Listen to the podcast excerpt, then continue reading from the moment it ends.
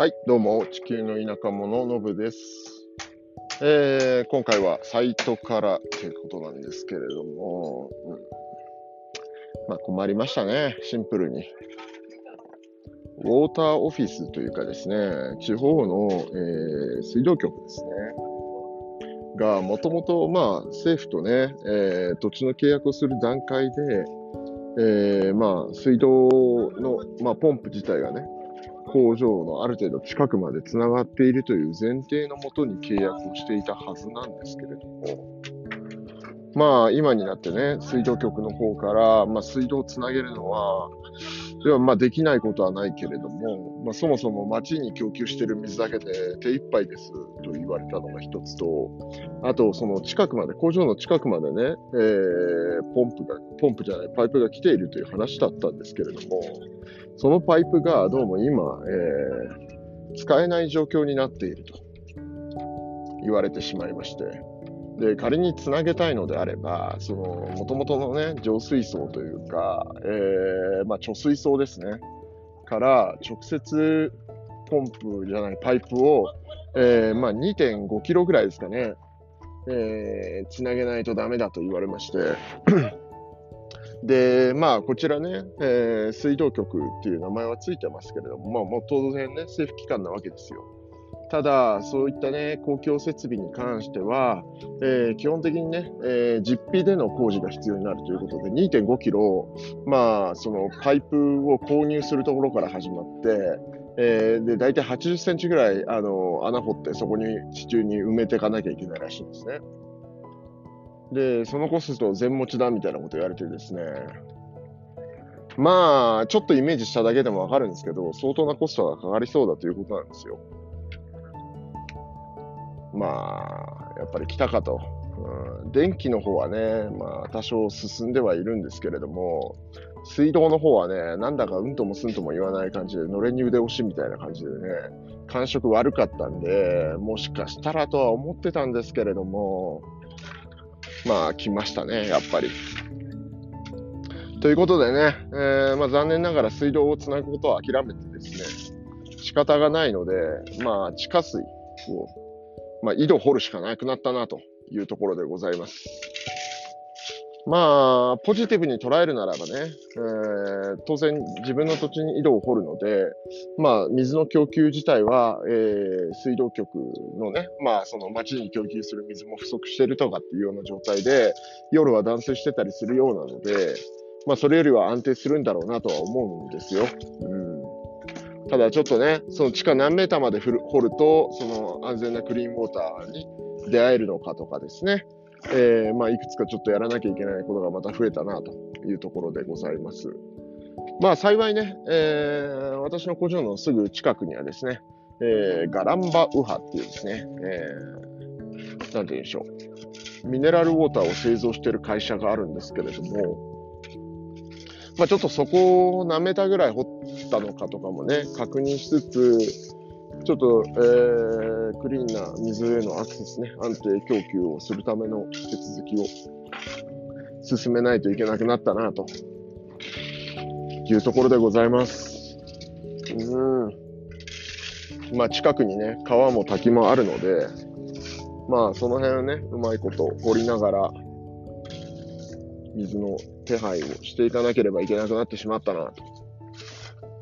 いったところでしょうか。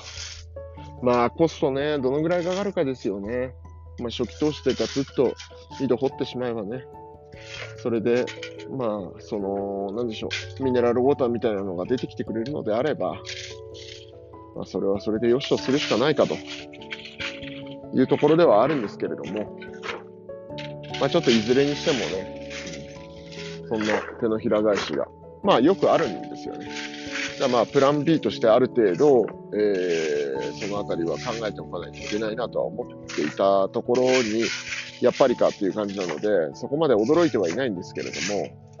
まあまたやってくれたなという印象を受けている次第ですと。で、ね、建材が引き続き全然足りないと。セメントが足りないとかね、いろんな問題が出ておりますが、一応今日も工事現場ちゃんと動いてます。うん、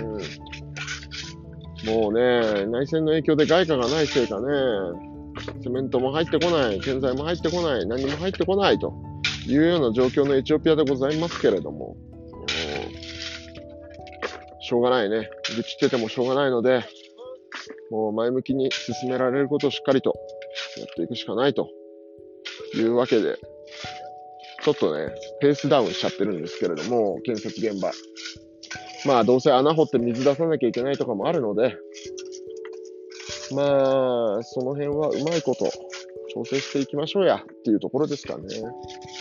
はい。まあ、よくある、えー、手のひら返しにあっちゃったよっていうお話ですね、今日のところは。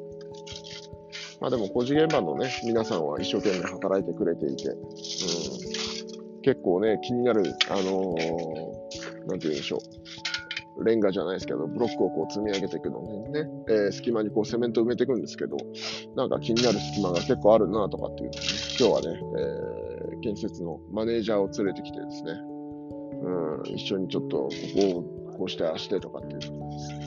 素人目に見ても明らかにこれおかしいだろうみたいなところをね、えー、片っ端から指摘していくと。まあこれ不思議なもんでね、素人目に見ても明らかにおかしいと思えるようなところがね、多数あるのがエチオピアの建設現場なんだなというところで、うん、先日ね、えー、コーヒー関係のビジネスをやってる知り合いも、えー、南部のね、ディラという町にですね、えー、コーヒーの、要はコーヒー豆をストックしておくためのね、ストレージというか、なんだろう、ウェアハウスを作ったと。で、それ、ローカルの建設会社にお願いしたんだけど、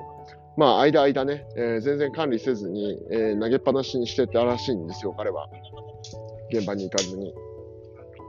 で、出来上がってみたらびっくり。なんか、ピサの斜塔ならぬね、えーえー、ディラの、えー、車倉庫みたいなものが出来上がっていたということですね、えー、非常に怒っていて。まあさ、見に行かなかった俺も悪いけどとは言ってましたけど、うん、